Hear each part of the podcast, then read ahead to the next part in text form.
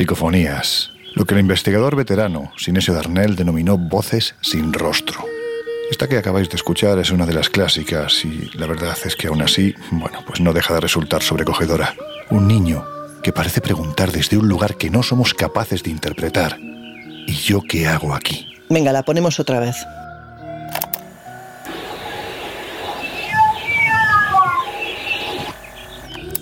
Laura, desde que se obtuvo esta psicofonía, bueno, pues la verdad es que la investigación de este asunto ha cambiado mucho. Pues mira, los pioneros fueron Germán de Argumosa, que fue un conferenciante, articulista, escritor, que además nos dejó desgraciadamente en el año 2007, y este hombre además se hizo muy famoso por una psicofonía en concreto, que es la psicofonía del infierno, una psicofonía que fue grabada en un sótano, que tiene una duración anómala donde las haya, porque dura 10 minutos, que además es angustiante y que predijo la muerte de uno de los que estaba componiendo el grupo de investigación, ¿no?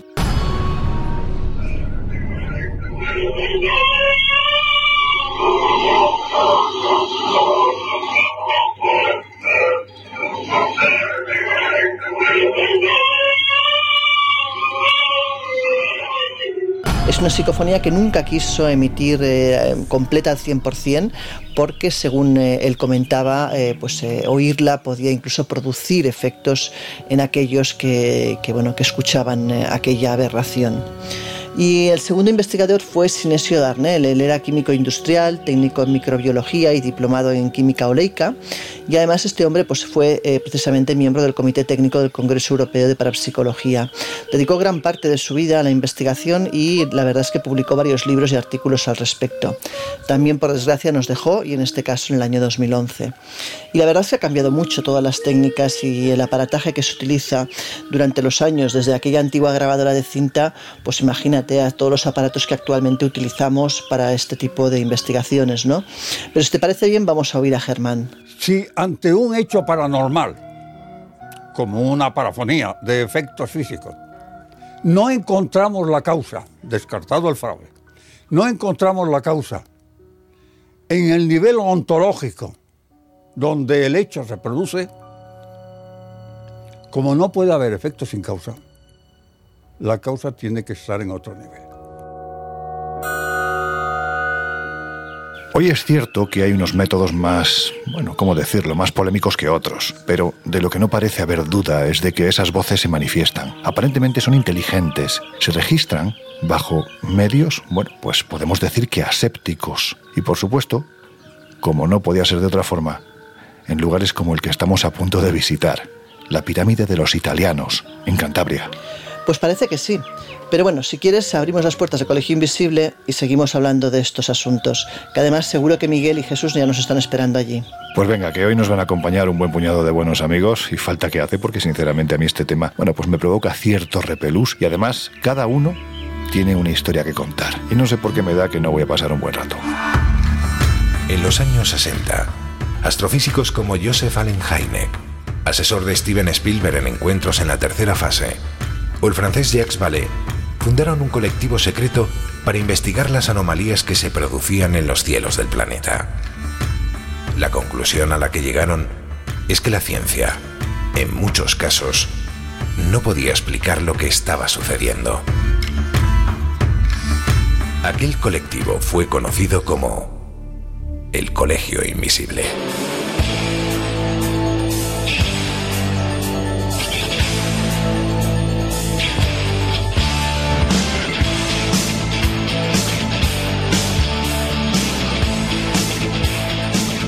El Colegio Invisible, con Lorenzo Fernández Bueno y Laura Falcó en Onda Cero.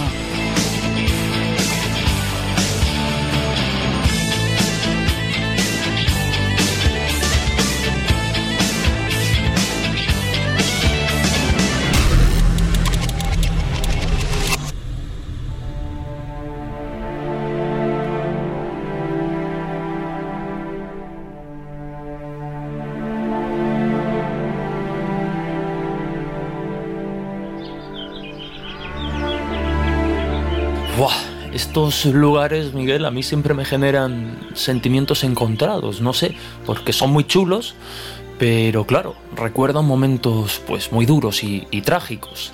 Pero es que además, fíjate, el escenario acompaña. Sí, desde luego el lugar está muy bien. Ahora que estamos aquí en 2021, muy tranquilos y bien comidos y dormidos. Pero en este sitio tuvo lugar una de las batallas más cruentas de la Guerra Civil Española. Y esto de la guerra civil estoy seguro de que a nuestros oyentes más jóvenes les sonará algo del Pleistoceno pero sucedió no hace tantas décadas, concretamente entre los años 1936 y 1939. Bueno, pues en este lugar que estamos pisando, en agosto de 1937, tres divisiones italianas de blindados, que estaban formadas por unos 40 carros de combate, además del apoyo de la infantería y de la artillería antitanques, se enfrentaron a 22 batallones republicanos que defendían el puerto del escudo a sangre y fuego. Pero claro, la pregunta es qué hacían unos batallones de italianos participando en la guerra española. Bueno, pues muy sencillo eran parte de la ayuda que el dictador fascista Benito Mussolini envió a España para apoyar al bando golpista liderado por Franco y otros generales.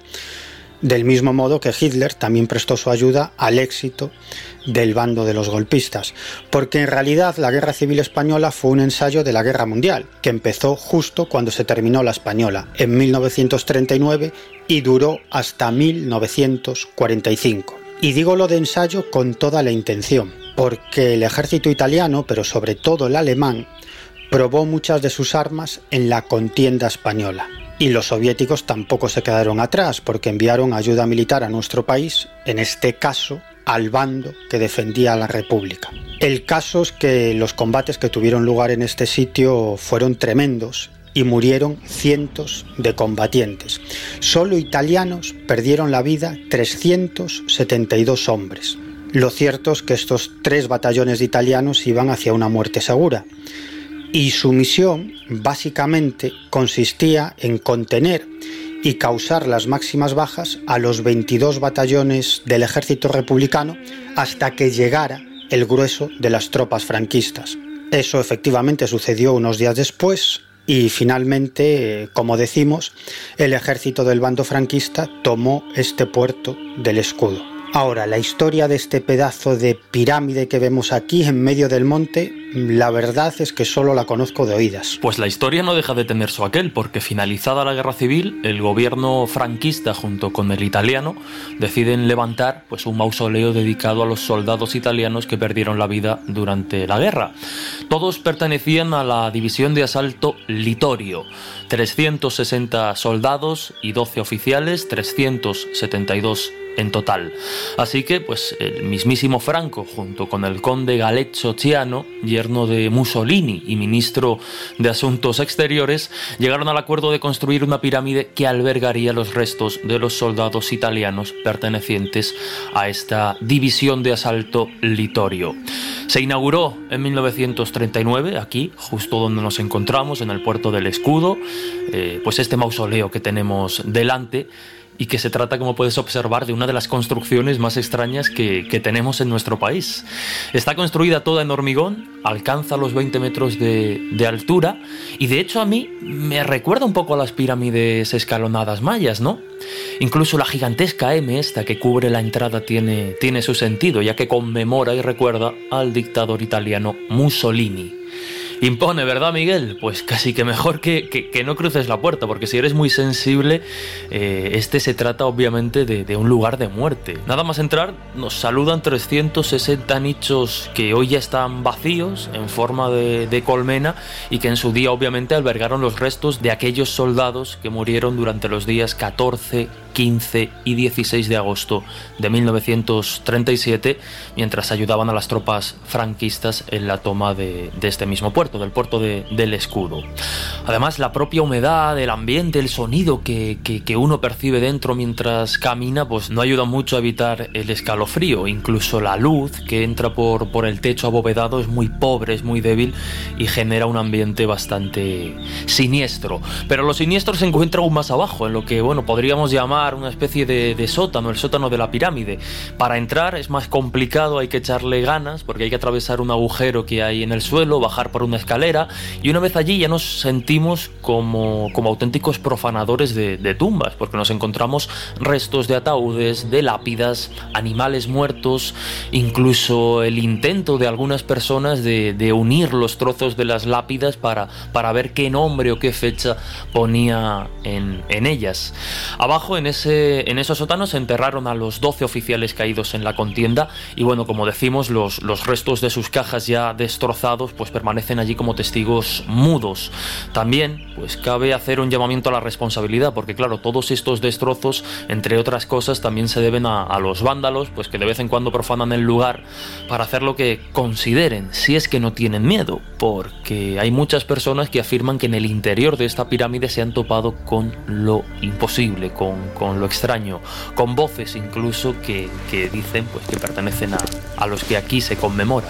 Y además, por si no lo sabes, este lugar está muy vinculado a los fenómenos extraños y, y sobre todo a eso que nuestro referente, ¿no? uno de los referentes en estas temáticas, el microbiólogo e investigador de psicofonías, Sinesio Darnell, denominó, como ya hemos dicho, las voces sin rostro. Bueno, pues eso, ¿no? Porque aquí parece que de todo hay. Bueno, es que en este lugar se han llevado a cabo varias investigaciones que han reportado resultados, la verdad es que inesperados y brillantes. Si os parece, vamos a escuchar la voz de uno de nuestros invisibles favoritos, que además mm, yo creo que es la primera vez que se pasa por el Colegio Invisible. Es un investigador cántabro que lleva años persiguiendo testimonios, historias curiosas y sobre todo misterios. Se llama Juan Gómez y dirige y presenta uno de los espacios radiofónicos más veteranos de esto que llamamos misterio, Nueva Dimensión Cantabria. Y hay que decir que él conoce muy bien, bueno, pues los acontecimientos que se han desarrollado en este lugar. Por eso, Laura, bueno, pues le hemos mandado por nuestra vía habitual, que yo creo que ya se ha convertido en un clásico aquí en el Colegio Invisible, el WhatsApp. Le hemos mandado varias preguntas y, y por supuesto, como es un tío muy amable y además es muy buen amigo, pues nos ha contestado, ¿verdad, Laura? Pues así es. Lo primero que le hemos preguntado es por la investigación que se realizó en este lugar, sobre quiénes eran y qué les sucedió a aquellos experimentadores. Y esto es lo que nos ha contestado. Pues los hechos le ocurrieron a dos investigadores asturianos, eh, llamados Salvador Rebollo y Bruno Rodríguez,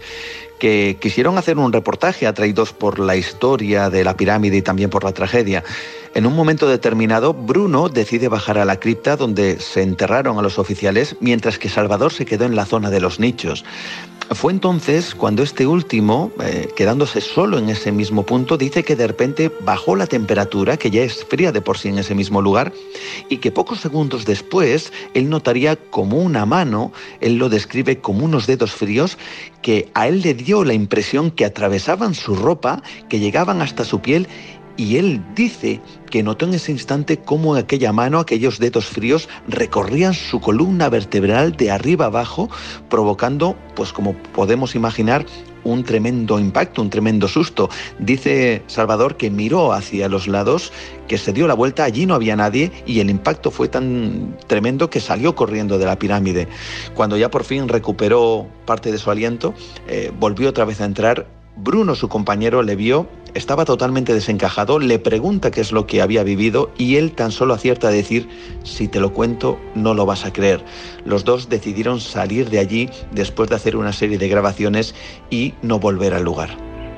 Pero es que además, aparte de las propias sensaciones físicas, del sentirse vigilado y hasta, aunque bueno, pues fuera de manera testimonial, agredido por unas manos invisibles en este mismo lugar, o más concretamente en la parte baja, que es donde se encuentran los nichos de los oficiales y donde todavía hoy en un espectáculo bastante siniestro todavía podemos ver lo que queda de las maderas de los ataúdes. Ahí se obtuvieron dos psicofonías, dos voces sin rostro de las que, si os parece, nos habla el propio Juan Gómez. Está claro que la historia alrededor de la pirámide de los italianos ha atraído la atención a investigadores y también a simples curiosos y es aquí cuando alguno de ellos ha registrado con sus grabadoras lo que comúnmente llamamos psicofonías. Lo curioso es que algunas de ellas ni siquiera son pretendidas, es decir, sino que estas desconcertantes voces se han manifestado en grabaciones que no pretendían captarlas. Eh, uno de estos investigadores, una de estas em, grabaciones casuales, la recogió un investigador local llamado Oscar Sanz, quien lo único que pretendía era con su grabadora hacer una crónica de sus sensaciones, describiendo lo que veía en ese momento casi a modo de improvisado reportero. Así que fue días más tarde, ya en su casa, cuando decidió escuchar esa personal crónica y fue en ese instante cuando entre el sonido de sus pasos y sus palabras, la grabadora también registró una voz que desde luego no parecía la suya. En aquella grabación, como digo, totalmente improvisada, se podían escuchar dos palabras. Una de ellas parece decir atrápalo.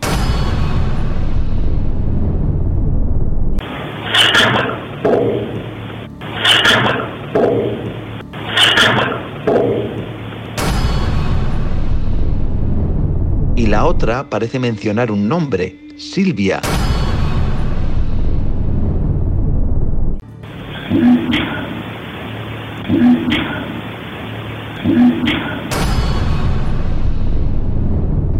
¿A qué hacen referencia estas dos palabras o qué mensaje querían dar? Como suele ocurrir en el mundo de las psicofonías, es un absoluto misterio. Atrápalo la verdad es que, bueno, yo lo he escuchado varias veces, pero sigue poniendo los pelos de punta porque se oye con una claridad extraordinaria. Bueno, este es el tipo de psicofonías por la que yo creo que, que todos eh, nos pasaríamos horas y horas experimentando, ¿no? Lo que pasa que es tan evidente que, lógicamente, nuestra siguiente pregunta, Juan, fue si no cabía la posibilidad de que hubiesen sido manipuladas. Y esto es lo que nos contestó. Bueno, el impacto para el testigo fue tremendo, quien desde luego no se esperaba ni tampoco había pretendido grabar nada fuera de lo común allí. En un principio quedó casi en shock. Él mismo me diría que cuando escuchó aquella voz quedó paralizado y no sabía qué hacer.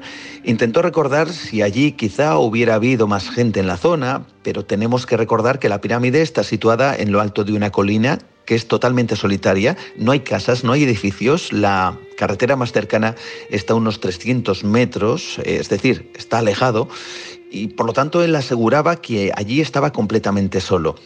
Así que lo que hizo fue contactar con un técnico de sonido y experto informático en Madrid, le envió la grabación, quería incluso que analizara la voz para hacer una comparativa por si acaso él de manera inconsciente hubiera pronunciado esas palabras. Y la respuesta del técnico eh, le confirmó algo que desde luego resulta inquietante que por un lado esa no era su voz, que quien había pronunciado esas palabras debía estar por fuerza, por lo menos en la misma estancia donde él se encontraba, es decir, no era una voz lejana, y además el técnico descartó el montaje en la grabación. Esto puso tremendamente nervioso a Oscar, quien decidió, en, en, caso de regresar, no hacerlo con una grabadora precisamente por temor a que aquello se manifestara de nuevo debido precisamente al impacto que estas voces le produjeron. Bueno, pues por si fuera poco, además, eh, ese destino negro es en el que siempre hay que creer, ya sabéis, lo decimos constantemente, digamos que aún guardaba una última sorpresa vinculada a la historia. Historia, como estáis viendo, trágica y terrible de este lugar. Porque años atrás, en uno de esos episodios que pasan inadvertidos porque casi casi conviene silenciarlos, pues eso, que ese destino negro decidió finalmente cobrarse su pago. El 21 de mayo de 1971, familiares y excombatientes que sobrevivieron al asalto del puerto del escudo en 1937 vinieron hasta aquí invitados por el régimen franquista para rendir homenaje a los caídos. Y así lo hicieron, pero al descender el puerto, el puerto del escudo hacia la zona cántabra, que es realmente vertiginosa hoy en día, imaginemos lo que era en aquel tiempo. Bueno, pues el autobús en el que iba esta gente perdió los frenos y se despeñó 100 metros barranco abajo. Fueron 11 los muertos, como hoy día recuerda una cruz que aún permanece en el lugar. Lo que no lograron, y esta es la conclusión que podemos sonsacar ¿no? de, de, este fatídico episodio, pues eso, ¿no? que lo que no lograron las balas ese 14 de agosto de 1937, fijaos, ¿no? lo hizo la carretera 34 años después. Aquí, Laura, la teoría de la impregnación, bueno, pues parece que, encuentra todos los ingredientes para ponerse en marcha, ¿no? Para activarse. Es como si el destino hubiese vuelto a buscarlos, ¿no? Y lógicamente un lugar así, pues ha de tener una carga importante. Es, eh, es bastante obvio que, que las impregnaciones serán superiores a las que puedan haber en otros sitios.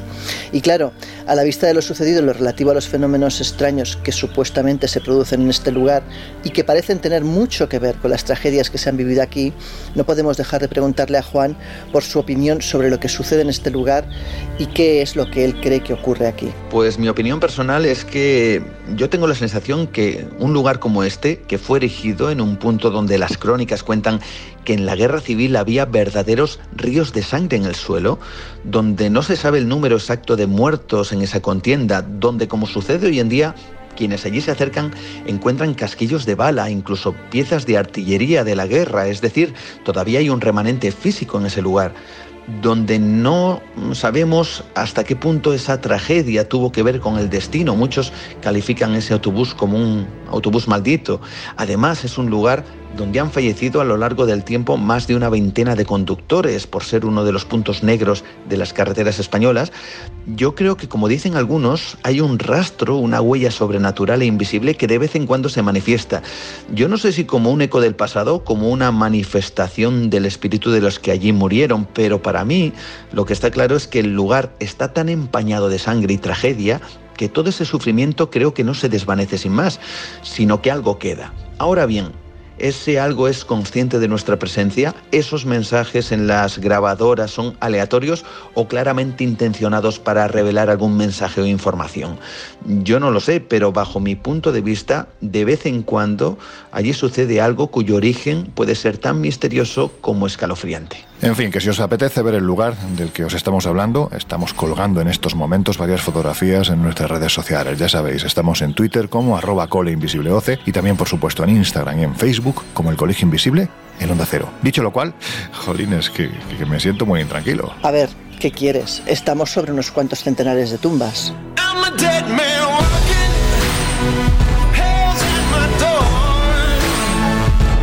El Colegio Invisible. El periodismo de misterio ya está aquí, en Onda Cero.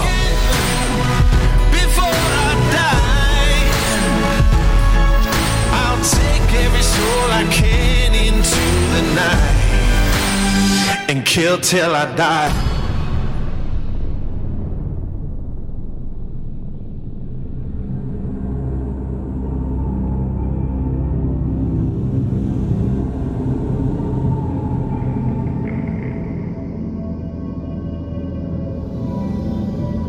No es un asunto que vamos a abordar porque, bueno, da para otro programa. Os estoy hablando de las técnicas de investigación en lo relativo a este fenómeno y los resultados que además están obteniendo. Pero, a ver Jesús, avánzanos algo, antes de meternos ya de lleno en casos y sobre todo en lo que yo creo que a vosotros os apetece, a mí no, que es escuchar más voces extrañas. Realmente, en lo que respecta a hipótesis, poco ha evolucionado la cuestión desde los años 50 del pasado siglo, pues en los que comienzan a ganar popularidad estas extrañas inclusiones. Desde muy pronto se barajó la posibilidad de que se tratase de las voces de los muertos, a pesar de algunas pruebas pues algo endebles. Y con el tiempo pues se fueron incluyendo otros posibles orígenes a estas extrañas voces o a estas extrañas inclusiones. Si nos limitamos al significado de la palabra psicofonía, sonido de la mente, estaríamos hablando de la posibilidad de que estos registros procedan de la mente del propio investigador o de algunos de los participantes en la experimentación, en fin incluyendo obviamente porque los ha habido a lo largo de la historia de, las psicofonías, el fraude y la confusión de sonidos, y quizás sea esta la confusión, pues sumado a la sugestión, eh, lo que más psicofonías pueda llegar a generar, pues estas serían un poco las grandes eh, hipótesis, es decir, voces de los muertos, la mente del investigador o el experimentador, el fraude y la confusión de sonidos, pues que no son extraños, pero en unas circunstancias concretas pueden eh, interpretarse de forma sobrenatural, vamos a decirlo de esa forma sí que ha habido un cambio tecnológico y, cultural que ha fomentado avances interesantes. Para aclarar nuestras dudas a este respecto, hemos preguntado a uno de los investigadores que mejor conoce el asunto de las psicofonías sin dejarse llevar por, por fantasías. Hablamos de Carlos Gabriel Fernández, autor entre otros trabajos del libro Voces del Más Allá, editado por Sidonia, y él nos comenta cómo el avance de la tecnología ha facilitado y mejorado la experimentación psicofónica. En los últimos años ha cambiado mucho lo que es la experimentación eh, psicofónica en el sentido de que, bueno, ha cambiado, ha mejorado la tecnología y esto ha aportado grandes cambios a la experimentación eh, psicofónica. Por una parte, mm, destacaría la, presencia de, editores de sonido, de programas, con lo que es muy fácil editar un sonido, mejorarlo, filtrarlo, quitarle el ruido, amplificarlo, y todo esto mejora en el sentido de que o bien eh, nos permite reconocer cuál es el contenido, qué, es lo que dice la psicofonía, o por otra parte pues en desechar si es si estábamos confundiendo a primera a primera vista pues un fenómeno conocido un ruido conocido con una con una voz humana o con, una voz psicofónica. Por otra parte cuanto a los aparatos que han surgido en los últimos años, eh, bueno, siempre los hubo, desde los inicios de, las, de la experimentación psicofónica siempre hubo eh, equipos electrónicos especialmente diseñados para la experimentación pero en los últimos años ha entrado con fuerza, por ejemplo, la Spirit Box o todos sus aparatos muy parecidos a ellos, incluso hay aplicaciones de móviles que, reproducen este fenómeno, o por ejemplo la EVP Maker. Con cualquiera de estos, de estos sistemas mm, yo sería muy prudente porque es muy fácil confundir cuando hay eh, un soporte, cuando hay un fondo, ruido de fondo que es voz humana es muy fácil confundir que eh, una psicofonía con algo que no lo es, ¿no? Porque bueno, el cerebro nos puede engañar y puede mm, hacernos creer que estamos hablando de que estamos escuchando una voz psicofónica y en realidad pues es algo conocido es. Yo tendría mucha precaución y si tuviera que recomendarlo pues no lo recomendaría.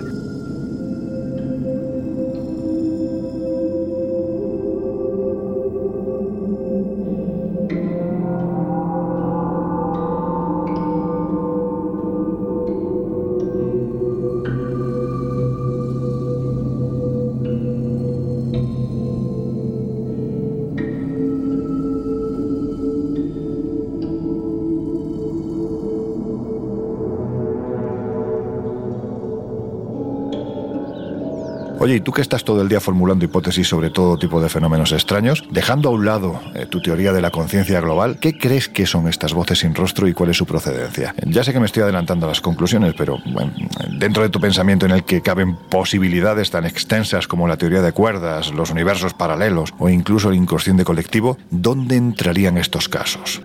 Bueno, también es posible que el experimentador esté activando el fenómeno, pero no digo que sea algo puramente mental, sino que el experimentador está contactando con algo, probablemente con esa conciencia global de la que todos formamos parte.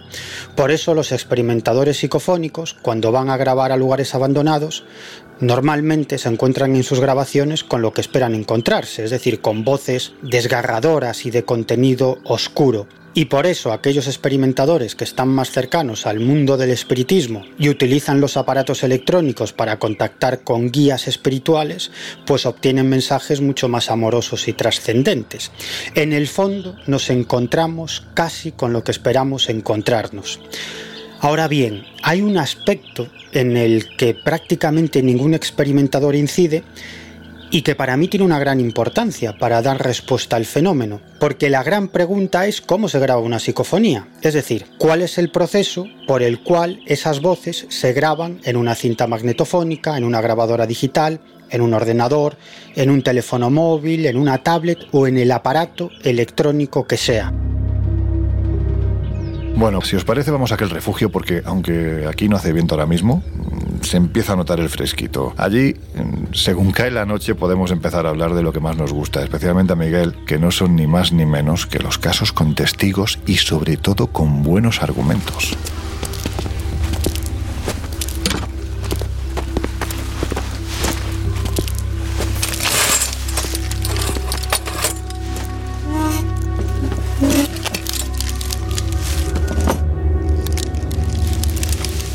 Antes de seguir, si os diré que como los casos es lo que más nos gusta en el Colegio Invisible, ya sabéis que si en alguna ocasión habéis vivido o vivís algún suceso para el que no encontréis explicación, bueno, pues nos podéis escribir al mail elcolegioinvisible.es y estaremos encantados de leer vuestros sucesos, casos, argumentos, en fin, lo que nos mandéis, sobre todo Miguel. Pero seguimos. A ver, Laura, en esta colección de sucesos extraños, en los que además se han grabado psicofonías, hay momentos en los que dicha inclusión sea lo que sea, y proceda de donde proceda, se cuela cuando el experimentador menos lo espera. No sé si precisamente por ese motivo le podemos dar mm, más valor que a otros casos en los que sí se va buscando, pero hay buenas investigadoras que además, que además son amigas a las que les ha ocurrido esto. Me viene a la cabeza, mira, así de casualidad, ya sabes, me viene a la cabeza Clara Taoces. ¿Qué fue lo que le ocurrió? Bueno, a veces parece como si los que se han ido nos persiguieran o decidieran comunicarse con nosotros cuando no les esperamos ni tan siquiera estamos buscando una comunicación, ¿no? Y aprovechan pues los momentos más curiosos para hacerlo. En el caso de Clara, eh, como te puedes imaginar, ha tenido todo tipo de experiencias, desde las que ha ido a buscar, lógicamente, en las que además varias veces la han llamado por su nombre, algo que es más frecuente de lo que pensamos, y mm, también ha tenido experiencias de psicofonía no buscadas. Y sobre esa casuística, sobre las psicofonías no buscadas, le, le, estuve preguntando y me remitió a dos entrevistas que tuvo donde le pasaron hechos muy curiosos. La primera fue la entrevista al padre Fortea y dice que bueno, cuando fue a revisar la entrevista le aparecían varias voces, pero sobre todo le llamó la atención un sonido que ahora vamos a poner, una psicofonía que se grabó, que bueno, que era el sonido de los cascos de un caballo, me contarás. Y encima lo más impresionante es que la grabación era por cable directo. Vamos a escuchar de su boca la historia y luego escucharemos la psicofonía. Esta primera grabación eh, se produjo de manera espontánea, es decir, no se estaba buscando el intentar grabar una psicofonía. En ese momento yo realizaba una entrevista para una revista especializada eh, al padre Fortea, conocido por su, eh, bueno, por su interés y por su conocimiento sobre los exorcismos. Y, y, bueno, pues yo tenía conectada la grabadora en aquel tiempo con un dispositivo eh, que iba directamente a la línea telefónica, es decir, por conexión de red a la línea telefónica. Y bueno, pues la conversación, eh, la entrevista versaba sobre el tema de los exorcismos, eh, para esta entrevista y mientras que, charlábamos durante la misma, pues eh, la sorpresa es que nosotros no escuchamos absolutamente nada aparte de nuestras voces y cuando luego empiezo a transcribir eh, la conversación me encuentro con varias incursiones, no solo esta que, que quizá es la más como más extraña y por eso es la que os envío, en la que se escucha unos cascos de caballo que se van acercando, algo que tendríamos que haber oído. hay que tener en cuenta que eh, con la grabadora estaba conectada a la línea telefónica, es decir, directamente a la, a la toma de red del teléfono. Por tanto, es una de esas grabaciones espontáneas que eh, a mí me resultan bastante inquietantes. Y ahora vamos a escuchar la psicofonía. Los exorcismos. O sea, mm, quiero decir que mm, me imagino que la iglesia es muy cauta, ¿no? Pero ¿por qué exactamente mm, no quiere que se hable de, de, este tema? La verdad es que, bueno, pues en circunstancias normales se puede atribuir ese sonido casi a cualquier cosa confusión auditiva incluida. Pero si esto te pasa mientras entrevistas al padre Fortea con el historial de exorcismos, según él, reales que tiene este hombre a sus espaldas, la verdad es que como dicen en mi tierra se te erizan hasta las corvejas. En fin, qué más cosas agradables te contó Clara, porque hubo más inclusiones inesperadas, ¿no? En otras entrevistas. En este caso estaba realizando una entrevista a Juana López Zanjón con un cassette de los antiguos de cinta, algo que la gente de hoy no sabe ni lo que es, y cuando ella misma se corrige la conversación que estaban hablando de su abuela y dice que la abuela murió en el 98, se cuela una voz eh, inesperada que la corrige a ella diciéndole que ya estaba muerta. Si te parece, vamos a oír la historia explicada por ella y a continuación la psicofonía. Esta es otra de esas grabaciones espontáneas que se producen durante el ejercicio de, de la profesión, que en este caso estaba realizando una entrevista también para una revista especializada y bueno, pues la mujer eh, a la que yo entrevistaba, Juana López Manjón, eh, era una mujer que tenía una sensibilidad especial, era una mujer ya mayor, tenía unos 80 años, de hecho muere después de esta entrevista.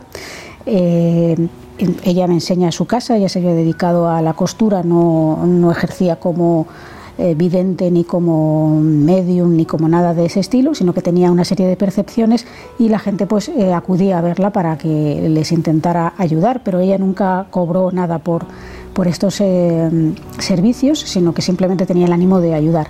De hecho, me estuvo enseñando la vivienda, eh, ella estaba sola absolutamente, y lo curioso es que cuando empiezo a transcribir la cinta, y aquí hablamos de una cinta de cassette, o sea, estamos hablando de tecnología analógica, no digital, eh, se escuchan nuestras voces durante la conversación y en una de estas eh, ocasiones hay varias donde se meten incursiones de carácter psicofónico, voces diferentes, pero en esta en concreto eh, estábamos hablando de, mi abuela, porque yo empezaba un poco a comparar la edad de Juana con, con mi abuela y yo digo que mi abuela muere en el 96 me corrijo rápidamente porque fue en el año 98, con, precisamente con 98 años que muere. Y en, ese, en esa corrección que hago se mete una voz eh, susurrante, mm, débil, femenina, que dice, ya estaba muerta. Es curioso porque eh, hace una alusión y me corrige, es decir, que la voz tiene cierta inteligencia, por lo menos el contenido así parece manifestarlo. Pero me acuerdo cuando mi abuela tenía 80 Murió con 96, que tampoco... También, sí. Pero conozco el 98. Conozco el 98. Conozco el 98. Y por último, hablaremos de dos grabaciones que sí que fueron buscadas. La primera ocurre en una casa donde los propietarios denuncian sufrir fenómenos paranormales y donde además la grabación se oye a un hombre que la llama por su nombre. Y la segunda ocurre, en el castillo de San Martín eh, de Valdeiglesias y como pasa a veces en este tipo de investigaciones, pues el, el ente lo que hace es increparla y la insulta. Si te parece, vamos a escuchar primero la grabación de la casa y luego vamos a escuchar la grabación del Castillo de San Martín. Esta grabación se produce en el contexto de una casa encantada en, un lugar en Córdoba. Eh, aquí sí que hay una intencionalidad de intentar grabar algo. En esa casa, pues aparentemente sucedían fenómenos extraños que nosotros no presenciamos, es lo que nos contaban los testigos. Y lo que hice fue colocar una, grabadora en una de las estancias. Al ir a recogerla, es decir, cuando ya termina lo que es la prueba eh, psicofónica, se escuchan mis pasos, que me estoy acercando a la grabadora y eh, yo digo fin de la prueba psicofónica, que es lo que se suele decir cuando se realizan este tipo de grabaciones. Pero antes de que se escuche mi voz, se cuela una voz masculina que dice mi nombre.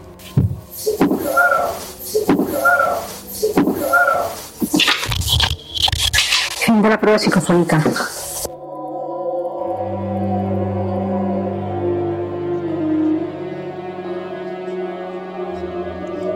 Pues se está poniendo bien la historia. Ya podían decir cosas más agradables. En fin, vamos a, lo ocurrido en el castillo de San Martín de Valdeiglesias, que para los que no lo conozcáis, yo os diría que echarais un vistazo a San Google y sobre todo a la historia de su antiguo dueño, porque de esta forma quizás se puede entender mejor que allí haya pasado casi de todo. Y cuando digo casi de todo es casi de todo, desde fenómenos paranormales hasta todo lo que se os pase por la cabeza. En fin, Clara nos cuenta lo que ocurrió. Esta grabación me parece curiosa por el contenido. Eh, en algunas he obtenido insultos eh, y esta es una de ellas. Eh, en este caso se obtuvo en el castillo de San Martín de Valdeiglesias, que es un castillo que está a unos 60 kilómetros del centro de, de Madrid, todavía dentro de la Comunidad de Madrid. Y en una de las estancias del castillo dejamos dos grabadoras. En una no se graba absolutamente nada y en otra se escucha este puta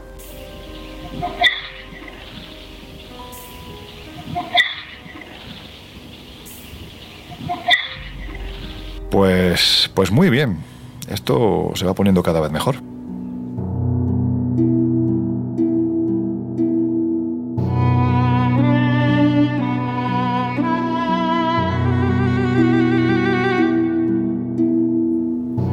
Yo reconozco que siento pasión por, bueno, pues siento pasión por mi tierra, lógicamente, el, sur de España, y también por los investigadores que hay allí, pero especialmente por este, porque es capaz de lograr un exquisito equilibrio entre las investigaciones históricas que suelen ser la base de muchos de los sucesos supuestamente paranormales, inexplicados, que no inexplicables, como dirías tú, Jesús, y además tiene la metodología suficiente como para considerarse o ser considerado un investigador de, lo paranormal. Es el sevillano Fede Padial. A ver Jesús, de la enorme cantidad de historias que ha investigado, ¿con cuál te quedarías o cuáles te ha contado? Reconozco que, que coincido contigo. Además, es que Fede suele ser alguien con quien me cuesta discutir, porque tiene una mente muy, muy escéptica y no suele dar nada por paranormal de forma categórica o definitiva. Desde luego no, no lo hace a la ligera.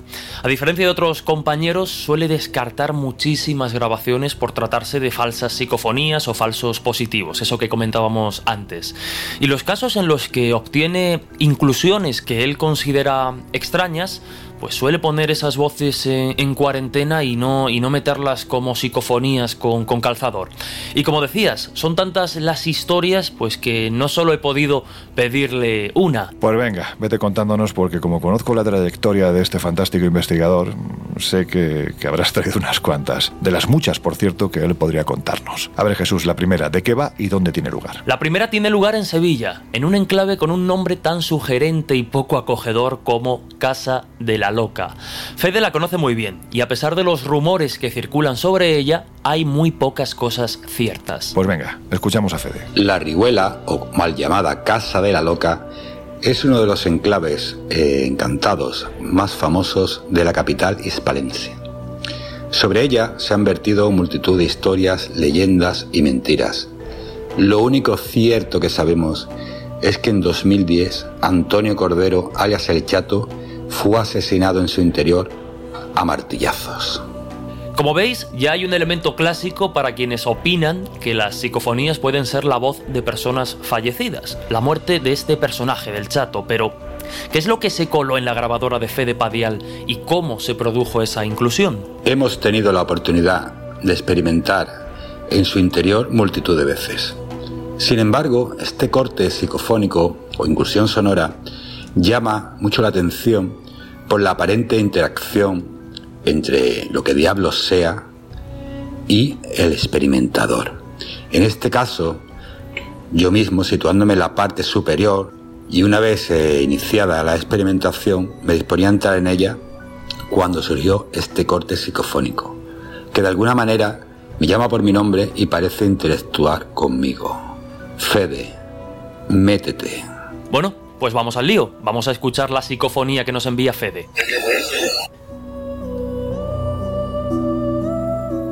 En fin, yo la verdad es que soy bastante duro de oído, así que si no te importa, la volvemos a repetir dos veces más. La verdad es que ese Fede sí lo interpreto, pero lo demás, bueno, pues me cuesta escucharlo. En fin, como mañana ya estará colgado el programa, ya sabéis, tanto en onda 0.es como en iBox y en iTunes, podéis echar un rato repitiendo las psicofonías que os estamos poniendo y que os vamos a poner. Y estaría bien que en nuestras redes sociales, pues ya sabéis, vuelvo a repetir, estamos en Twitter como arroba coleinvisibleoc y también en Facebook, quizás no tanto en Instagram, pero sí en Facebook, en este caso para ese pequeño debate, como el Colegio Invisible en Onda Cero, y nos contáis qué es lo que escucháis. Venga, vamos al siguiente caso. La siguiente experimentación llevó Fede hasta Hasta un enclave en concreto que daría para una visita de, del Colegio Invisible, la cripta de los Gálvez. Fede Padial nos da más detalles. La cripta de los Gálvez es para mí una historia perfecta de fantasmas, ofreciéndonos un personaje histórico sin igual como sería José Bernardo de Gálvez, marqués de la Sonora, visitador del Virreinato de Nueva España, una aparente fenomenología de difícil explicación y multitud de testigos. Bueno, y como comenta, según la leyenda, una maldición se cierne sobre este panteón de los Gálvez. Apariciones, eh, testigos aterrorizados que cuentan historias eh, que ponen los pelos de punta, psicofonías, fotografías extrañas, incluso un tesoro oculto, pues todo esto es, eh, son los ingredientes perfectos para, una historia de misterio. La maldición surgió precisamente cuando los ciudadanos, cuando los vecinos dejaron de rezar todos los viernes por la familia, promesa que el pueblo habría contraído con los Galvez. Pues bien, muy atentos al momento en el que parece captarse algo extraño en la grabadora de Fede porque tiene miga. Pero vamos antes a escuchar a Fede contando cómo se produjo ese momento en el que de repente, y sin esperarlo, algo extraño se coló en la grabación. La cripta de los Galvez ofrece la leyenda de un fantasma vengativo ante la promesa incumplida por parte del pueblo de unas misas rezadas. Experimentando en el lugar, dos chicas del grupo deciden ponerse a rezar, desencadenando toda una psicorragia del enclave y en la cual captamos lo que entendemos como rezar.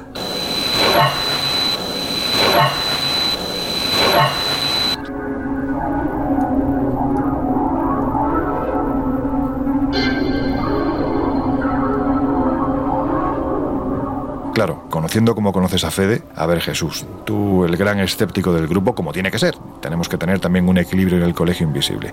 ¿Cómo explicas tú estos sucesos? ¿Alucinación colectiva? A ver, yo reconozco que si hay un tema con el que soy especialmente escéptico es el de las psicofonías, al menos con las hipótesis más aceptadas de que sean voces de los muertos y demás. Es decir, estoy abierto a la posibilidad de que se produzca una inclusión anómala en un aparato grabador, pero la interpretación en un momento dado de ese sonido, como, como la voz de una persona fallecida o algo extraño, me cuesta porque sobre todo en la experimentación en lugares abandonados, donde las medidas de control no son las más propicias, pues pueden suceder muchas cosas que los micrófonos de una grabadora magnifican, aumentan y dan otra dimensión a nuestro oído. Entre otras cosas porque el propio lugar y su historia ya condiciona y nos sugestiona pues a dar una interpretación eh, extraña o con sentido en base a ese contexto de lo que obtengamos en la grabadora. Bueno, pues con la psicofonía retumbando en nuestra cabeza y el escepticismo latente de Jesús, nos quedamos unos minutos con una de nuestras músicas esenciales. Por eso de rebajar la tensión. Venga, que enseguida volvemos.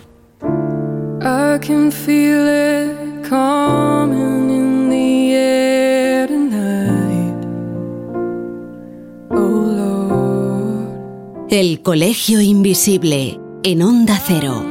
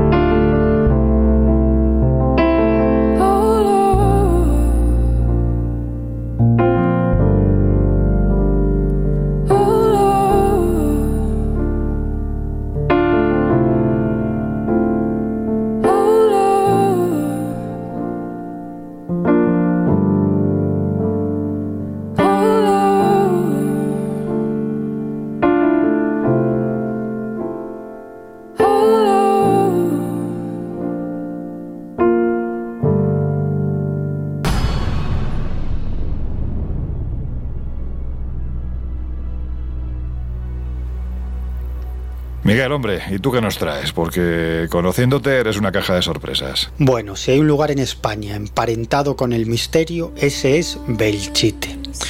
Un pueblo zaragozano que se convirtió en epicentro de una de esas encarnizadas batallas durante la Guerra Civil Española.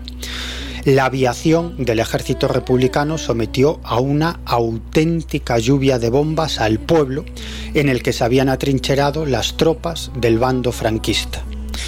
Y al final, como pasa siempre en las guerras, no solamente perdieron la vida los soldados, sino unos 500 habitantes de Belchite, que en ese año de 1937 contaba con unos 4.000 habitantes. Y una vez finalizada la guerra, el gobierno franquista decidió no reconstruir el pueblo, sino dejarlo como estaba y construir un pueblo en una zona un poco alejada, pueblo que desde entonces se conoce como Belchite Nuevo. Y muchas décadas después de todo esto, en una noche de octubre de 1986, un grupo de investigadores, comandados por Carlos Bogdanich, decidieron pasar una noche en Belchite para intentar captar voces psicofónicas. Todos ellos formaban parte del equipo de Cuarta Dimensión, que era un programa de radio centrado en asuntos de misterio que entonces se emitía para todo Aragón a través de Radio Heraldo. Carlos Bogdanich como digo, director de Cuarta Dimensión y líder de ese grupo de investigadores, recuerda para el Colegio Invisible qué hicieron aquella noche de octubre de 1986 en Belchite. Colocamos todos los aparatos a grabar, llevábamos equipos que en ese momento, gracias al aporte del, Heraldo de Aragón, eh, teníamos unos equipos de última gama en, este en ese momento a nivel tecnológico y pusimos, recuerdo, eh, todos los equipos a grabar con dos eh, micrófonos y comenzamos la grabación a las 12, exactamente las 12 de la noche. Durante mm, aproximadamente 6 horas o 6 horas y media estuvimos haciendo las grabaciones, ir cambiando poco a poco, porque estamos hablando del sistema analógico que había en aquel entonces, y por lo tanto las cintas había que estar cambiándolas constantemente. Nosotros en todo el tiempo no habíamos escuchado absolutamente nada. Además el frío que hacía y la niebla que había, pues no nos permitía tener los oídos muy abiertos porque hacía un frío tremendo. Pero durante esa noche sucedieron algunos hechos bien extraños. Ocurrieron muchas cosas durante el transcurso de la, de la grabación. Eh, ocurrieron cosas realmente eh, que fueron muy fuertes a nivel emocional con los eh, propios integrantes del grupo. Uno de ellos, que era el que conducía el coche, en un determinado momento en el cual nosotros nos encerrábamos en el coche totalmente sin hablar, en silencio absoluto, comenzó a ponerse tieso, a sudar frío, a mirar constantemente hacia adelante y comenzó a decir, nos están rodeando, me están apuntando, me están apuntando. Yo como ya en aquel entonces dominaba un poco por mis experiencias en el mundo de la hipnosis clínica, apliqué inmediatamente unos sistemas que hay para relajación y a los pocos minutos la persona volvió en sí, volvió a estar un poco más tranquila. Y luego nos, contó que él estaba viendo que eh, alrededor del coche él veía gente que le estaba apuntando con armas y por supuesto entró en estado de pánico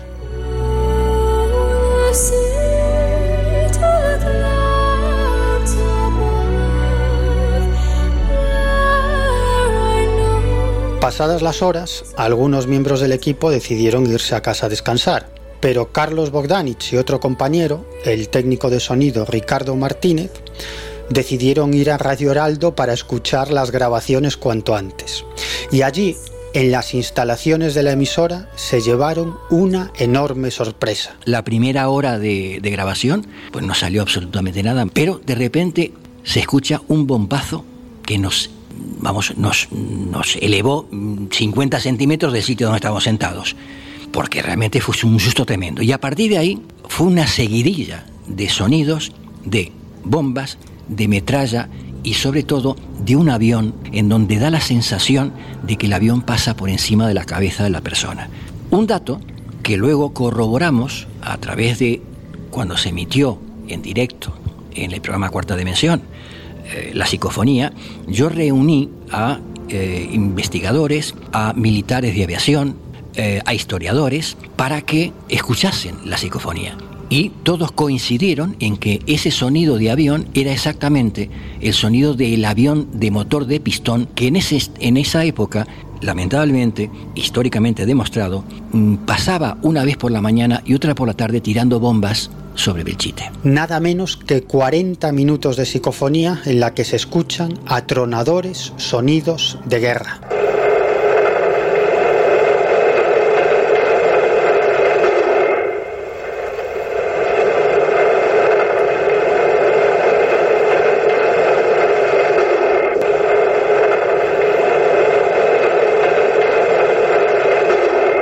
Desde entonces han sido miles las personas que se han acercado a Belchite con la intención de obtener psicofonías, consiguiendo en ocasiones algunas de esas inclusiones psicofónicas. Y uno de los investigadores que más resultados ha obtenido es Pedro Amorós, presidente de la Sociedad Española de Investigaciones Parapsicológicas aunque la última psicofonía que logró registrar es más que espectacular. Pedro Amorós nos cuenta las circunstancias de esta grabación psicofónica. La última vez que tuve la ocasión de ir hasta Belchite, nos alojamos en una casa, una casa llamada El Ralenco, que se encuentra en la población de Lécera, que está a escasos kilómetros de Belchite, concretamente a unos 7 kilómetros de Belchite. ¿no? Allí, en esa casa, según nos contó el dueño, es una casa rural preciosa, pues sirvió como, como cuartel general al bando republicano, eh, imagino que a los mandos del general Pozas. ¿no? Y concretamente, bueno, pues allí había, la casa es muy grande, es gigantesca, y entre las muchas pues eh, tiene una bodega en la que, bueno, pues está todo preparado para ocultarse gente y que durante la guerra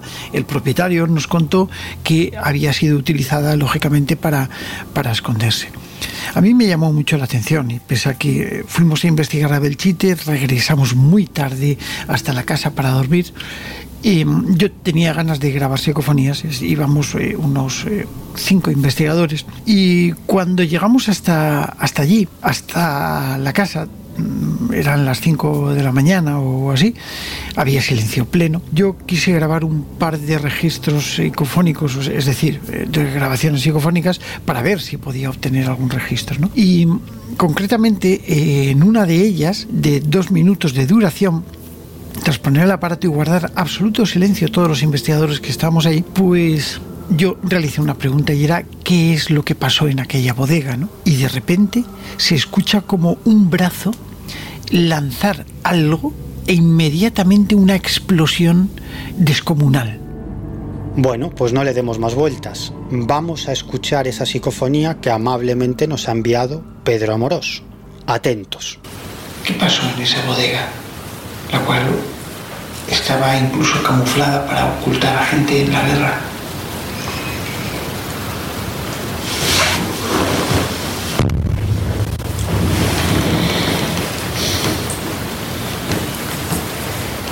Vamos a escuchar de nuevo ese sonido de lo que parece el lanzamiento de una granada y la posterior explosión.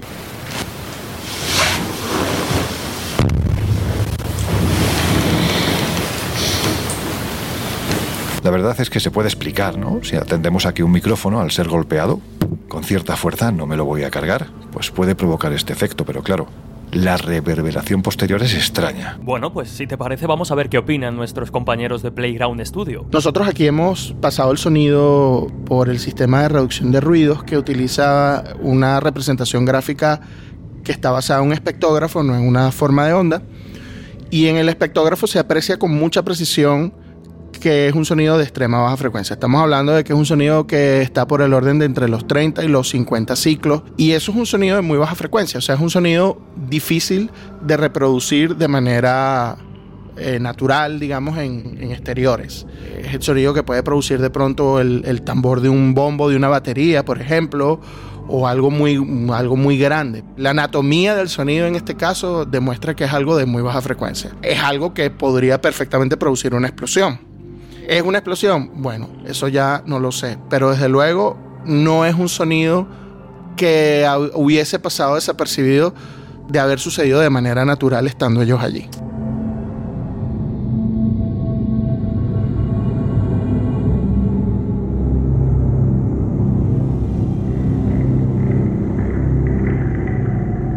Quitando que en este programa apostamos siempre por la honestidad fuera de toda duda de los investigadores y experimentadores que, amablemente hoy se han prestado a cedernos parte de su tiempo y lo más importante, de su trabajo, Pedro Amorós, qué duda cabe, es de los más queridos y, de los más respetados. Pero, pero vamos, que ahí no quedó la cosa, porque Pedro, que para quien no lo sepa, preside desde hace años la Sociedad Española de Investigaciones Parapsicológicas, una asociación teórica, pero también muy activa a la hora de investigar fenómenos extraños, que generalmente se acaban resolviendo en un porcentaje muy elevado, con explicaciones físicas es consciente de que hay un porcentaje pequeñito que no se puede explicar. Bueno, pues como os digo, es una referencia nacional en lo que a la investigación y planteamiento de nuevas técnicas aplicadas a la misma se refiere. Eso le hizo pedir ayuda a varios expertos en armamento para que le diesen su opinión sobre esta grabación que acabáis de escuchar. Y la verdad es que la explicación que le dieron, bueno, pues es de lo más llamativo. Si os parece, lo escuchamos. Cuando los técnicos eh, que conocen esto, porque yo no tengo ni idea de armamento, escucharon la explosión, identificaron incluso el tipo de deflagración que produce un tipo de granada llamada Lafitte, creo que es así, y que bueno, pues que explota prácticamente en el exterior como de una trinchera, como de un búnker como de una bodega.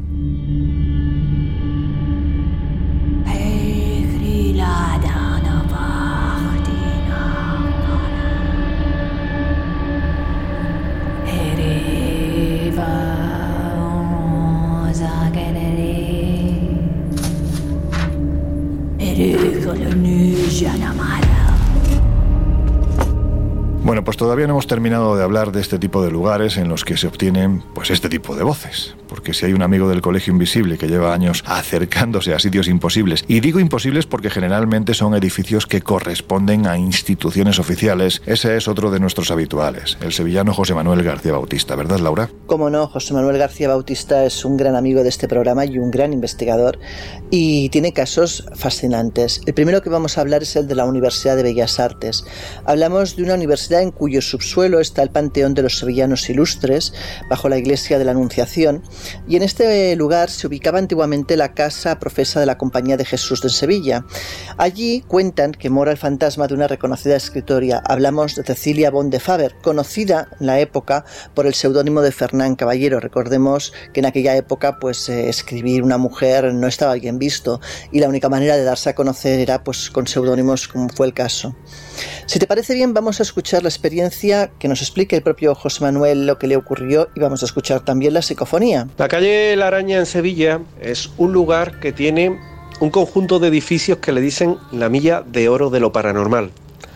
Porque uno de ellos, entre otros, pues es la Facultad de Bellas Artes, en cuyo subsuelo se encuentra el Panteón de los Sevillanos Ilustres bajo la Iglesia de la Anunciación, tiene la curiosa historia que la vieja facultad, la vieja facultad de Bellas Artes, fue antiguamente el sitio donde se ubicaba la casa profesa de la Compañía de Jesús en Sevilla.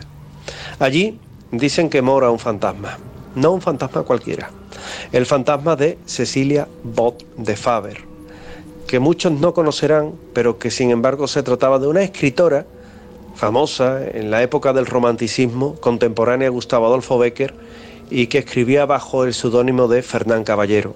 Ella está enterrada a poca distancia de los hermanos Becker y cuenta la historia paranormal del edificio que allí se manifiesta los días 7 de cada mes. Curiosamente, Cecilia muere el 7 de abril del año 1877.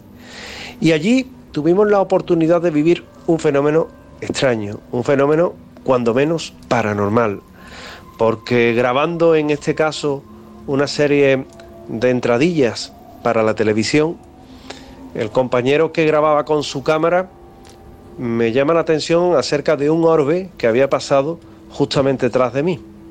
Le pedí pues una consulta, ¿lo has grabado? Él me responde que sí.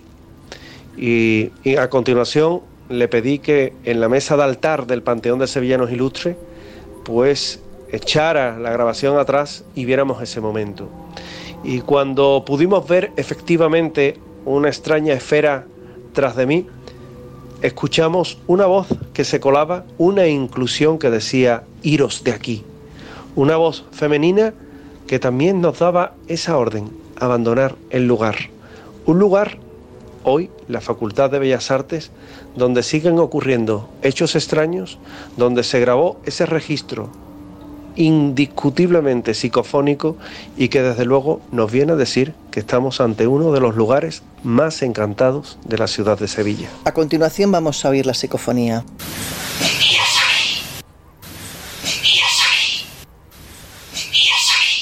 Mira, a mí me sale eso y como yo soy muy bien mandado, te aseguro que le hago caso sin dudarlo. Qué desagradable, por Dios. Pero vamos, que como esto sin duda alguna puede mejorar, ¿por qué no me cuentas qué ocurre en otro de los lugares favoritos de José Manuel García Bautista, también en la capital hispalense? El conocido como Sanatorio de los Muertos. Jolines, es que da miedo hasta pronunciarlo. ¿Qué es esto? Pues verás, el denominado sanatorio se llama en realidad el Hospital Universitario de San Pablo y está muy cerca del aeropuerto. Este funcionó hasta los años 70 y desde entonces se empieza a hablar del fantasma de una niña que aparece en el lugar que se llama Clara. Es un lugar donde además es muy fácil grabar psicofonías en inglés, ya que fue cedido a Sevilla por las Fuerzas Aéreas de los Estados Unidos, exactamente el 17 de febrero de 1972. En aquel momento el Hospital de las Cinco Llagas, que era el único que había en Sevilla, no daba abasto y por ese motivo las fuerzas aéreas cedieron el espacio para que se pudiera realizar pues este hospital, ¿no? Que era un bueno que, fue de hecho construido sobre el complejo de la base de San Pablo que antes pues había servido al ejército americano. Si te parece bien, vamos a oír la historia contada por el propio José Manuel. La psicofonía del Sanatorio de los Muertos es realmente impresionante.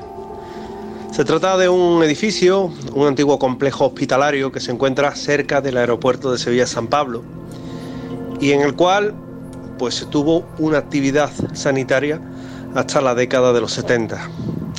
Una vez que se cierra el edificio, se comienza a hablar del fantasma de una niña que se aparece en aquel mismo lugar y que atiende al nombre de Clara. Esa psicofonía, la psicofonía que dice hola, hola, fue captada una noche de Halloween eh, con un nutrido grupo de personas que se encontraban en ese momento justamente en la habitación donde esa pequeña habría fallecido. Murió en abril del año 1968 y desde entonces pues vaga en un sitio al que está ligada emocional y sentimentalmente, puesto que era la hija de un mando de las instalaciones que eran hispanoamericanas y desde entonces pues se aparece allí. En un momento determinado alguien en pleno silencio a las tres y media de la mañana dijo aquello simplemente declara si estás aquí te puedes manifestar y en un silencio absoluto en un silencio sepulcral se pudo escuchar esa voz infantil que en dos ocasiones parece saludarnos, en dos ocasiones parece darnos la bienvenida a este edificio que ya de por sí tiene una negra historia, pero que con esa psicofonía pues vino a poner ese certificado de estar realmente en un lugar encantado. Hola, hola, que desde luego todos los que han tenido la oportunidad de analizar ese mismo audio, hablamos de expertos en materia psicofónica, en expertos en todo lo que es análisis de sonido, pues han certificado que efectivamente estamos ante una psicofonía real que pone los pelos de punta. Una psicofonía que desde luego está en la mente de todos aquellos que han visitado en alguna ocasión este lugar que a muchos le pone el pelo de punta.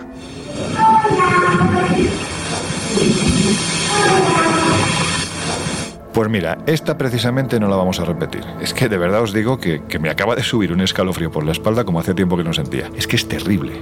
En fin, que para terminar con la colección de misteriosos sonidos psicofónicos que nos ha cedido nuestro querido José Manuel García Bautista, bueno, pues quizás merece la pena que lo hagamos con uno de los edificios más emblemáticos de la capital andaluza, el Hogar Virgen de los Reyes, porque hay que decir que en él se vivieron tragedias en un tiempo pasado, que todavía hoy parecen retumbar entre sus viejas paredes. Y a veces esas tragedias se cuelan en las grabaciones de los experimentadores.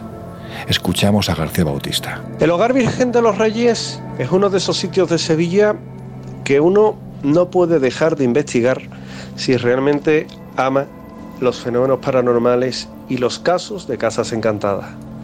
Se encuentra en la calle Fray Isidoro de Sevilla, detrás del muy popular Hotel Macarena, en pleno barrio, evidentemente de la Macarena, cerca del Hospital de las Cinco Llagas. En este punto en concreto, una persona, profesor de baile, José David Flores, nos informa, nos advierte que están ocurriendo hechos extraños.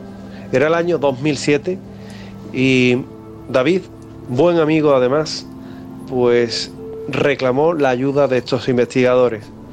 Cuando tuvimos la oportunidad de estar allí, pues efectivamente pudimos recabar todo tipo de testimonios de personas que afirmaban haber visto ya no solo eh, a lo que manifiestan que se aparece allí, a una monja que tendría que ver mucho con la Orden de la Caridad que se ocupó de labores sanitarias durante mucho tiempo, sino también a niños que parecen esconderse tras los pivotes de la balaustrada de lo que es el coro de la vieja capilla ya retirada del culto, o incluso los profesores que daban diferentes talleres como el de Reiki y el de Tai Chi, pues que habían visto a una columna de niños espectrales, a decir siempre del testigo, escoltados por dos religiosas.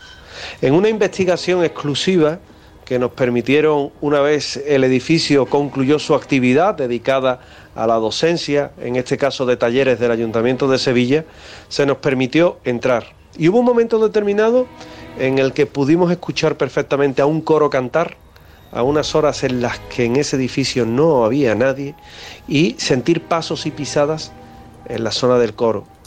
Cuando pudimos enfocar las cámaras hacia ese lugar, cámaras de visión nocturna, allí no había nadie. Pero sin embargo, nos habían dejado dos regalos. Una fotografía en la cual se ve una misteriosa sombra tras una de nuestras acompañantes y segundo, una psicofonía que dice claramente marchaos, como un golpe de voz en el cual queda sintetizada esa orden, ese imperativo de que abandonáramos el lugar. No lo hicimos y la noche, sin embargo, se quedó en esos dos registros que desde luego también vienen a avalar los muchos fenómenos que en su interior, en el interior del hogar Virgen de los Reyes, se han narrado. Atentos, porque si la anterior ponía los pelos de punta, esta es, ¿cómo decirlo?, aún más espeluznante y clara. Marchaos.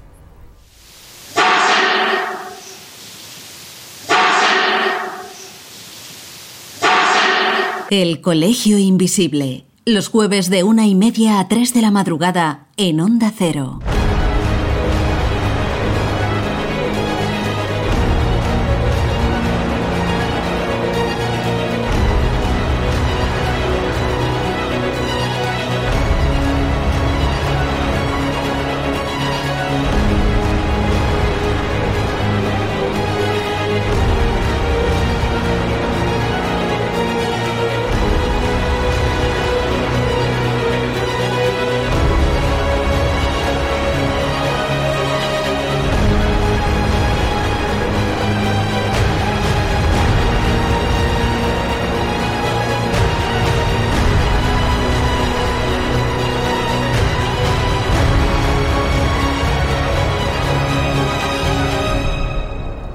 Como ya os decía, como nosotros somos muy bien mandados, quizás ha llegado el momento de hacerse, quizás ha llegado el momento de hacerle caso a esta última psicofonía. En fin, que os dejamos unos minutos con otra de nuestras esenciales. Ahora regresamos. Is this the real life?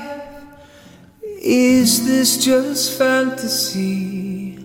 Caught in landslide, no escape from reality. Open your eyes, look up to the skies and see. I'm just a poor boy, I need no sympathy. Cause I'm easy come, easy go, little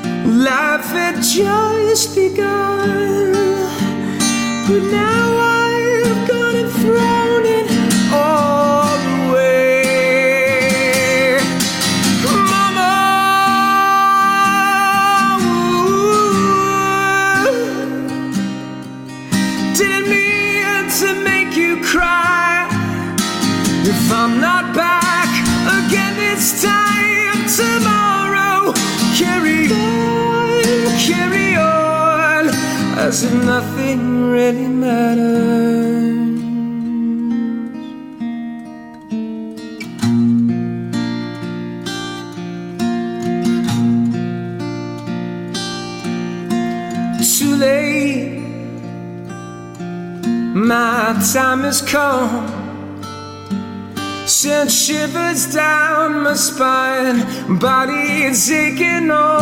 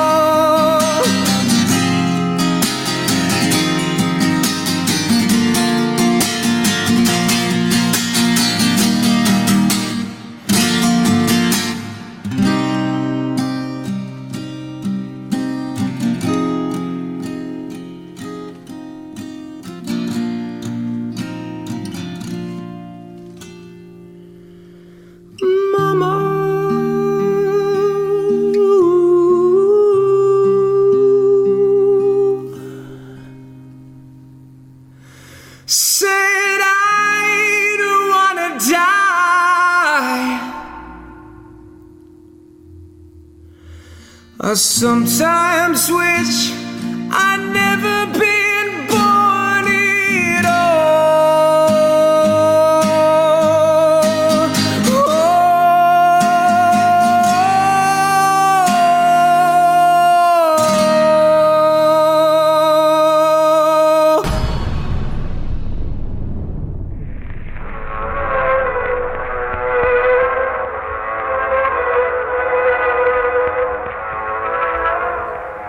Que siempre me he preguntado por qué cuando el experimentador o la persona, de forma consciente o inconsciente, obtiene la psicofonía, siempre sale en el idioma en el que habla. Es como, bueno, pues como si tuviera en cierto modo que ver con el inconsciente precisamente del experimentador. Ya sé que me meto otra vez de nuevo en mis trabalenguas, pero creo que me has entendido, ¿no? El tema de las psicofonías y el idioma daría para, para, un buen rato de conversación.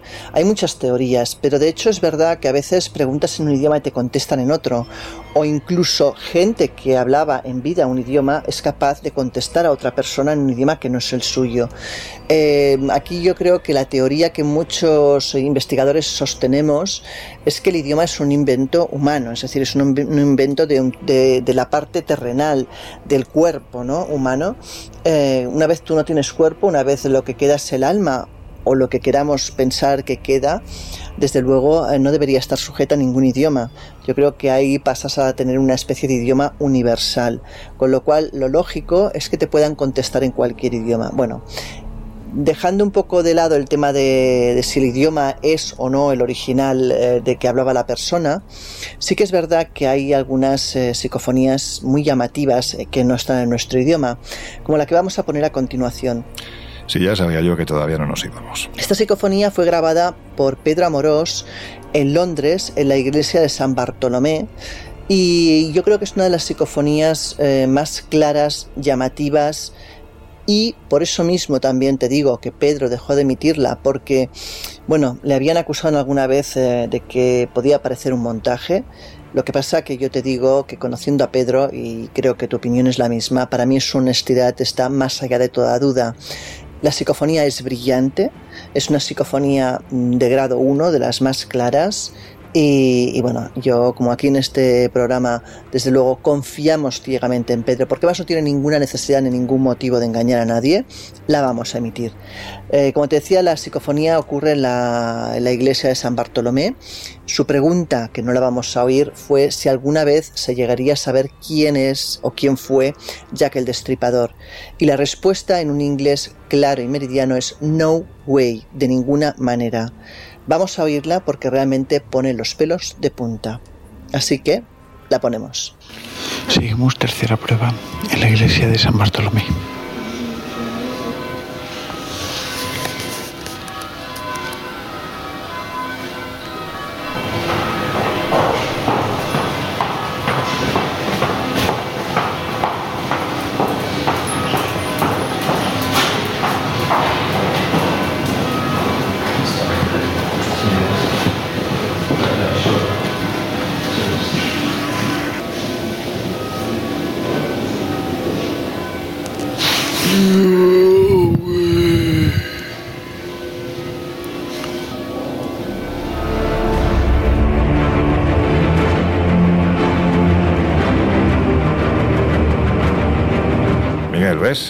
Pasa por hacer reflexiones profundas. Yo no sé vosotros, pero a mí eh, es un campo de experimentación que no me gusta nada, porque del mismo modo que cambian de idioma, que parece que hay una inteligencia que se mueve a su antojo detrás de las mismas, da la sensación de que se puede manifestar cómo y cuando le vienen en gana. Y lo más importante, en el formato que determinen oportuno. Claro, es que estamos hablando de psicofonías que se obtienen en aparatos de grabación, pero es que esas voces de procedencia desconocida se han registrado en otra clase de dispositivos. Por ejemplo, hay casos, cada vez más abundantes, de personas que reciben mensajes de voz de WhatsApp que atribuyen a familiares fallecidos, o incluso llamadas telefónicas en las que de pronto se cuela la voz de un familiar o de un amigo fallecido de alguna de las personas que están manteniendo esa conversación por teléfono. Y te podría contar bastantes casos de este tipo, pero me voy a quedar con uno. La protagonista es Catalina, una madrileña que un mes de agosto de finales de los años 70 se fue de vacaciones a Venezuela. Y antes de marcharse, una amiga suya llamada Mari Carmen le pidió que le comprara una clase de maquillaje que entonces se vendía en Venezuela y que no había llegado a España todavía. Bueno, Catalina cumplió con el encargo y al regresar de Venezuela llamó por teléfono a la casa de su amiga Mari Carmen, que vivía con su padre. Cuando volví, la llamé por teléfono para decirle, oye, Mari Carmen, tengo tu maquillaje, cuando quieras te lo doy. Y me contesta el padre, yo lo conocía, había ido a su casa. Y le digo, hola, buenas noches, ¿qué tal? ¿Está Mari Carmen? Mari Carmen no está. Aquí no hay nadie y yo estoy solo. Y me, me extrañó semejante frase tan larga y tan absurda, ¿no? Aquí no hay nadie, Mari Carmen no está y yo estoy solo. Bueno, a- ahora llegará, no se preocupe, ¿usted cómo está? Yo estoy solo, aquí no hay nadie, Mari Carmen no está. No había manera de, de- salir de esa frase, ¿no? Entonces, yo no sabía cómo desentenderme la conversación. Y, bueno, mire, no se preocupe, eh, Mari Carmen va a llegar enseguida y bueno, yo mañana le vuelvo a llamar. Venga, que le vaya muy bien. Mari Carmen no está, yo estoy solo y aquí no hay nadie. Y yo pensé, a este hombre le ha dado algo en la cabeza y no está bien, ¿no? Y en cuanto Catalina colgó el teléfono, lo primero que hizo fue llamar a una amiga común para contarle lo que le acababa de pasar. Entonces colgué y llamé a otra amiga. Y le digo, me ha pasado una cosa rarísima. Le ha pasado algo al padre de Mari Carmen, porque fíjate tú que he llamado, porque le he traído el maquillaje y tal y cual. Y, y- y me dice unas cosas muy raras. Me dice que Mari Carmen no está y tal. Y, y no ha habido manera de hablar con él. Y noto un alarido al otro lado del teléfono. ¿Tú estás gilipollas o qué te pasa? Digo, ¿pero qué? ¿Qué me pasa? El padre de Mari Carmen le dio un infarto, se murió el día no sé cuántos,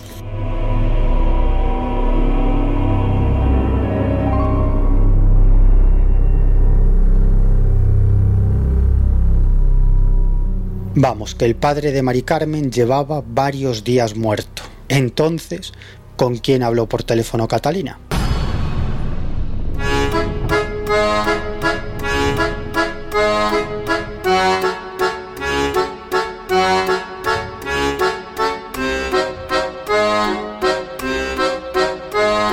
Historias así solo ocurren en el Colegio Invisible.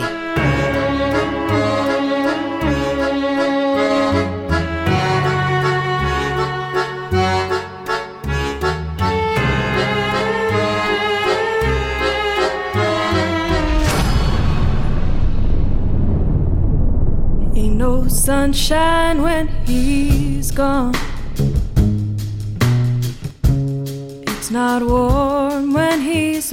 Claro, llegado el momento de las conclusiones, me da que esto va a ser, bueno, pues lo más divertido de la noche, que ya iba siendo hora, porque me da además que dos de vosotros lo tenéis muy claro y uno, aunque no lo diga, también. Voces sin rostro. ¿Qué son? ¿De dónde proceden? ¿Qué podemos decir de ellas? En fin, es que entiendo que no hay una sola pregunta para este asunto.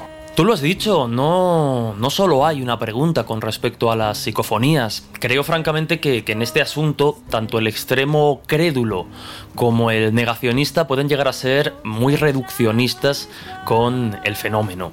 No creo que las psicofonías sean las voces de, de los muertos. En base a mi experiencia y a mis conocimientos, que bueno, pues no soy un especialista en el tema, pero a día de hoy pues sigue sin convencerme eh, esta hipótesis y mucho menos como hipótesis para explicar todas las inclusiones extrañas, es decir, que toda la psicofonía tenga que ser la voz de un ser eh, fallecido. No descarto el fenómeno, tengo la mente abierta que en un momento dado pueda producirse una grabación anómala y a partir de ahí se entra por norma general y en mi opinión en el terreno de la creencia y ya es la interpretación del experimentador la que da un sentido a esa grabación, a ese sonido, pero es que tampoco debemos olvidar, y creo que es un detalle muy importante, que prácticamente todo el material del que se nutre el fenómeno eh, en la actualidad y desde hace unos años es obtenido casi siempre en lugares abandonados, que tienen pues o vienen acompañados de una historia tétrica, de fantasmas, de misterio, de apariciones y que en mi opinión pues condiciona la interpretación de las supuestas psicofonías. Y ojo, no es menos importante, no debemos ser tibios con esto, decir que bueno, pues la mayoría de estas inclusiones se obtienen sin ningún tipo de control de lo que puede o no puede colarse en una grabadora, de cómo funcionan esos aparatos cuando están registrando el sonido, de cómo magnifican y modifican algunas frecuencias, en fin. eh, por tanto, creo que, que estamos aún muy lejos, creo yo, de aproximarnos de un modo certero a, a una respuesta clara y definitiva a este enigma. Bueno, yo creo que para concluir eh, es mejor quizás eh, explicar el tipo de psicofonías que existen y para mí hay dos tipos completamente distintos. Uno es la psicofonía no interactiva, es decir, aquello que queda como si fuera un eco impregnado en el ambiente, y otras son las que realmente interactúan con la persona que pregunta o con la persona que graba, ¿no? Las primeras responden a mi entender a lo que yo denomino la teoría de la piedra. Me explico. Si tú tiras una piedra a un lago, las ondas que esa piedra emite en el agua terminan cuando tocan la orilla de este. Pero si tú emites un sonido que no deja de ser una onda, esta se puede quedar flotando eternamente porque el universo es infinito y por tanto debería poder ser recuperable. Según esto, podríamos grabar voces de hechos que ocurrieron en un lugar, pero no hablaríamos de algo vivo, solamente hablaríamos de un eco de algo que pasó en un pasado remoto. Y en cambio hay este otro tipo de grabaciones que sí que interactúan y que responden de forma inteligente a nuestros mensajes.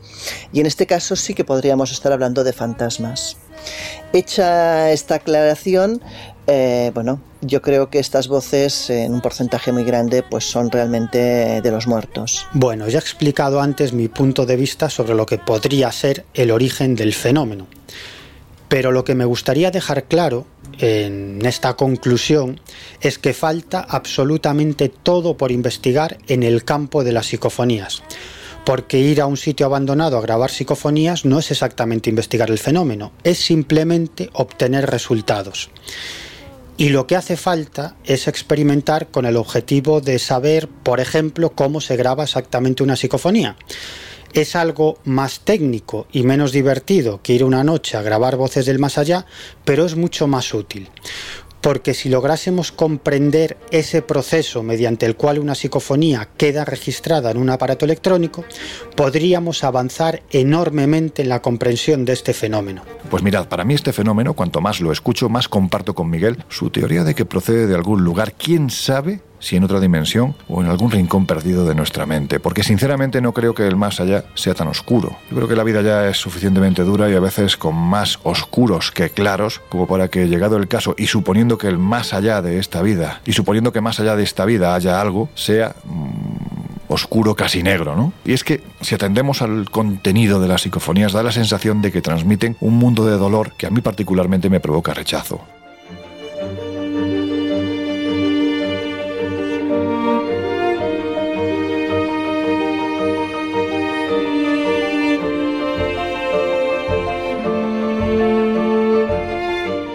Bueno, pues ya sabéis que en esta semana en la que cerramos las puertas del Colegio Invisible nos podéis encontrar en la revista Año Cero Enigmas. También, por supuesto, en nuestras plataformas digitales espaciomisterio.com y en viajesprisma.com. Estamos preparando un nuevo viaje al Castillo del Buen Amor para mayo. Ya sabéis, es uno de los lugares más encantados y además vamos con un aforo muy limitado, eh, tal y como marca, bueno, pues los protocolos sanitarios. Y si queréis entrar en contacto con nosotros, ya sabéis que estamos en el Colegio Invisible, arroba onda cero.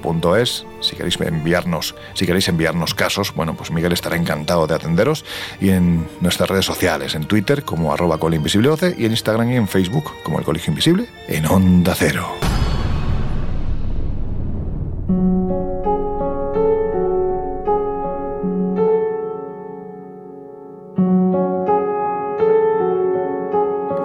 Hello, darkness,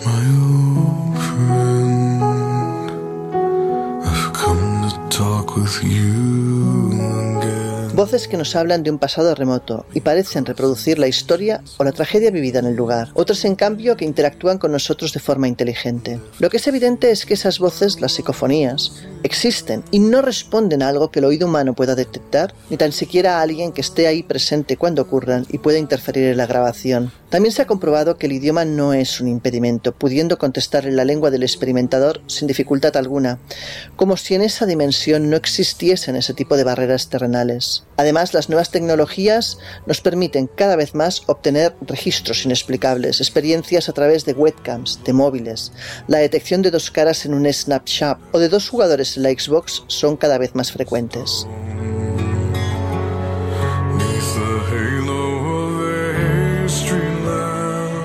¿Pero sabemos realmente qué son? Algunos tendemos a pensar que las psicofonías son las voces de los difuntos. Bueno, sobre todo cuando conseguimos contrastar la información que nos dan y sus nombres con la historia del lugar. A día de hoy no existe una respuesta definitiva. Lo que no cabe duda es de su existencia. Y sus mensajes vienen en cierto modo a confirmar que hay un después de la vida, aunque también hay que decir que aquellos que se quedan aquí no parecen estar donde deberían. Y claro, pensar que ese después pueda pasar por quedarte anclado aquí de esa forma, no sé yo si es una perspectiva muy halagüeña. También es cierto que muchos de ellos hablan sobre la existencia de un más allá y afirman que ellos aún están aquí porque tienen cosas pendientes.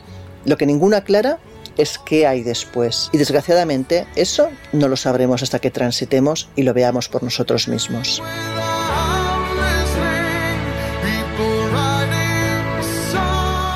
Y para finalizar, comentaros una anécdota que me ocurrió mientras trabajaba en este episodio, mientras estaba pues pasando textos y hablando con Lorenzo del tema, ¿no? Se me ocurrió, como a veces se me ocurren esas ideas así absurdas, grabar a mi gato maullando para ponerle después la grabación y ver cómo reaccionaba. Pensemos que estamos hablando de un gato de apenas dos meses. Eh, mi gato prácticamente no maulla y para que maullase se me ocurrió sostenerle la pata, inmovilizarle la pata para que se quejase. Y sí, efectivamente, grabé un maullido, pero te grabé también algo que no esperaba. La voz de una mujer mayor diciéndome bruta. Os voy a poner la grabación y ya os aviso que la voz es muy clara. Os digo que la voz ha estado analizada y no es una voz humana y que en casa solamente estaba yo y mi marido en la otra punta. También os diré que mi marido es un gran escéptico y cuando yo la grabación no pudo más que decir que no tenía ni trampa ni cartón, que la voz estaba allí y que en casa no había nadie más.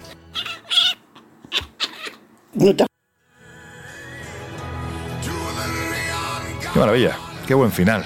Joder, en fin, de todas formas, mm, te pasan unas cosas que, que no son normales. Bueno, pues ya está, que antes de dejaros con el gran José Luis Salas y sus no sonoras, nosotros cerramos ya las puertas de- del Colegio Invisible. Laura Falcó, hasta dentro de siete días. Hasta la próxima semana, chicos. Miguel Pedrero, amigo, que nos oímos dentro de una semana. Bueno, pues un abrazo para todos y hasta la próxima aventura. Jesús, chao. Hasta la próxima, equipo. Un placer. Y a vosotros, desearos, llegados a este punto, pues que seáis muy, muy felices.